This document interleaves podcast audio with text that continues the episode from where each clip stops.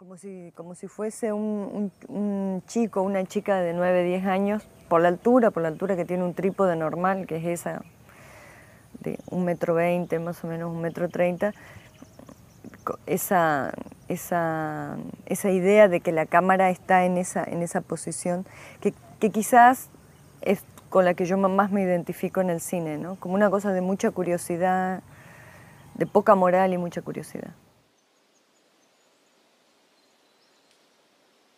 Una niña sentada con los ojos rojos mata sus sueños porque es lo que le dijeron que haga.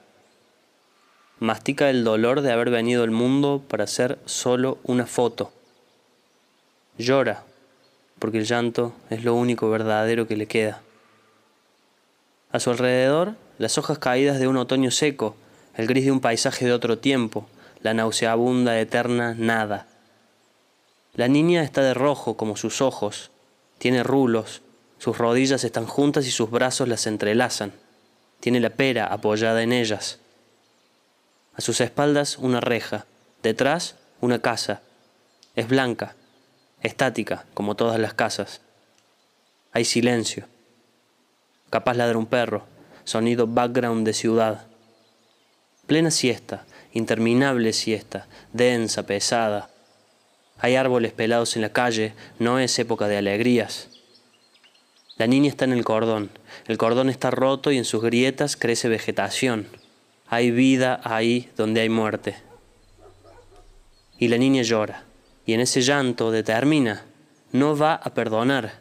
Ella no quiere cumpleaños de princesa, quiere que la lleven ahí donde se termine el mundo y poder tocar la pared del planeta. No les cree, idiotas padres, que eso sea imposible va a tomar medidas. Se prometió algún día conocer lo que hay más allá de la luz y no va a dejar que se lo impidan. Se levanta. Secándose las lágrimas entra a la casa. Ahora tiene la cara sucia. Se dirige a la cocina y agarra un cuchillo. Está a punto de amenazar con matarse. Se pone en posición y espera que los padres se levanten de la siesta. Está segura de que no lo hará, pero confía en que su estrategia dará resultados.